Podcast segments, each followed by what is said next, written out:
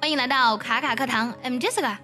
当我说 have no business 的时候，你会想到什么呢？是没有生意吗？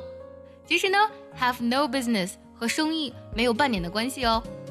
It means to do something that you should not be doing。意思是呢，你无权或是不该做什么事情。Have no business，or to have no right to be somewhere。你没有权利待在某个地方。 通常我们会说 have no business doing something，指的是你无权去做什么事情。You have no business discussing my personal life with your friends. Personal life，私人生活，你没有权利和你的朋友呢去谈论我的私人生活。You have no business discussing my personal life with your friends. 好，再听一个句子。You have no business coming to my office. We will deal with the situation when I get home.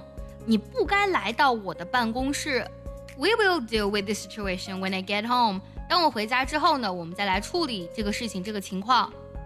那么这句话呢，其实取的是我刚才讲的第二层意思，对吧？To have no right to be somewhere，不该在什么地方。再来听一下这个句子：你不该来到我的办公室。我回家之后呢，再跟你讨论这个事情。 You have no business coming to my office. We will deal with the situation when I get home.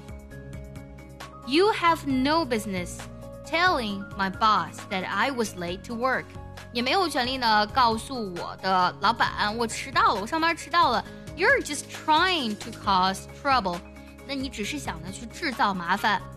You have no business telling my boss that I was late to work. You're just trying to cause trouble.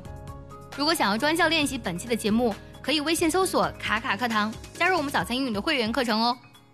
那说到这儿呢，还让我想起另外一个我们非常常用的和 business 相关的表达，就表示不关你什么事儿，没你什么事儿。其实语气是比较重的啊，None of your business，None of your business。